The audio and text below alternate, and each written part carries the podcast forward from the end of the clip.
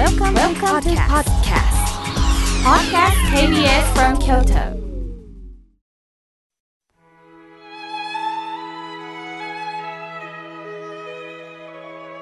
改めまして僧侶の河村明慶です今日の法話のテーマは食という恵みについてお話しいたします本日は世界の食料問題を考える日だそうです。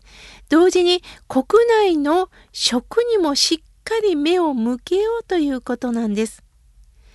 新型コロナウイルスからどうしても感染を敬遠して家での食事の需要が高まってきましたよね。そうなると私たちの食生活は大きく変わってきたのではないでしょうか。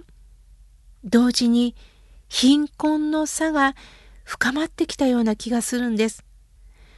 お金のある方は外食ができないのであれば高級食材を注文し美味しくいただく今まで買ったことのないお酒を購入するなどちょっと贅沢を楽しまれる方もおられますが逆に仕事を失い家族での食事さえもろくに食べられないという方も増えています。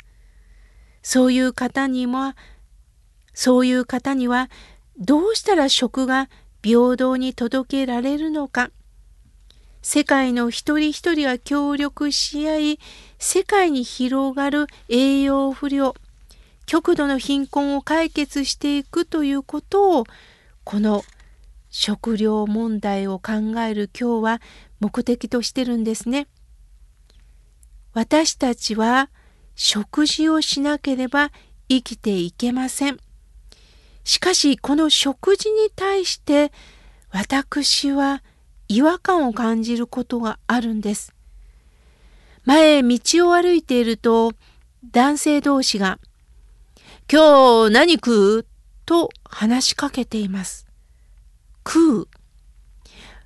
割と男性が使う表現でもあるような気がするんですが、とってもこの食うというのに私は違和感を感じます。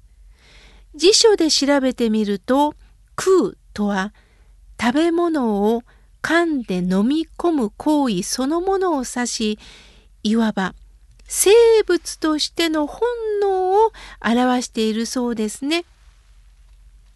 では食べるとはどういうことでしょうか？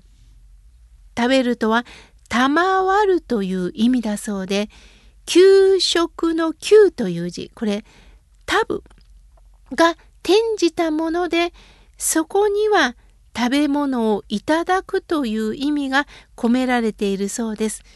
これだけでも大きな違いがありますね。私たちは口から食べ物を取り込んで命を保っています。ですから食べなければ生きていけません。しかしその食べ物は何かといえば他ならぬ私とは別の命をいただいているんです。このことを考えないと食うという感覚になってしまうのでしょう。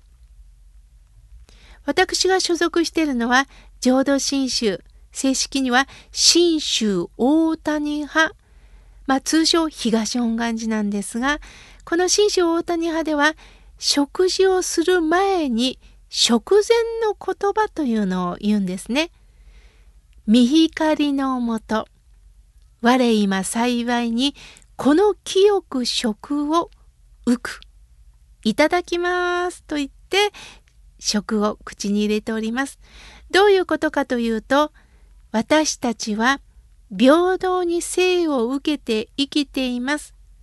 これからも生きるためには食物また魚動物さんの命をいただかないと生きていけません。本当に幸せなことにこの尊い命の食をいただいています。その都度そのことを感じながら口に入れていこう。そういう意味でいただきます。この命をいただくということで最後はいただきます。そういう深い意味が込められた言葉なんですね。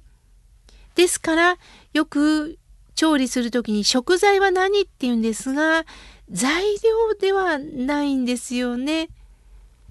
食は決して材料ではなくって一つ一つ尊いことです。これは人間もそうです。よくいい人材いないって言うんですけど人は材料ではないです。大切な一人人間そういう人と出会いたいなっていうのはわかるんですが人材という言葉私はあまり好きではありません。さあ話を戻しましょう。お寺では法要の後にいただく食事のことをおときと呼びます。本来はお寺で生活をする僧侶の食事のことを時と呼んでたんですね。お寺での僧侶の食事ですから基本的には精進料理です。時という言葉には正しい慎みという意味があるんです。古来より日本仏教では時という言葉で正しく慎み深い僧侶の食事イコール精進料理と表してきたわけです。しかし浄土真宗を開かれた親鸞上人は僧侶で初めて結婚いたしました。そして僧侶で初めて今までは精進料理お野菜だったんですがお肉お魚もいただくようになったんです。それは何でも食べたらいいということではなくって野菜お豆も尊い命でございます。と同時にお肉もお魚も命の恵みをいただく大切な恵みでございます。だから好きなものを好きなだけ食べるんではなくって一つ一つの命に向き合っていこう。そして矛盾かもしれんけどその命がないと私たちは生きていけないんだという罪悪の気持ちも込められながらいただいたということです。このコロナ禍から誰かを招いておときを家で食べる機会が減りました。つまり仏事としての法要はあっても食事は皆さんで集まってできなくなりました。これはとっても残念でなりません。なぜならば家でいただくということはその家の自慢の一品があるんですね。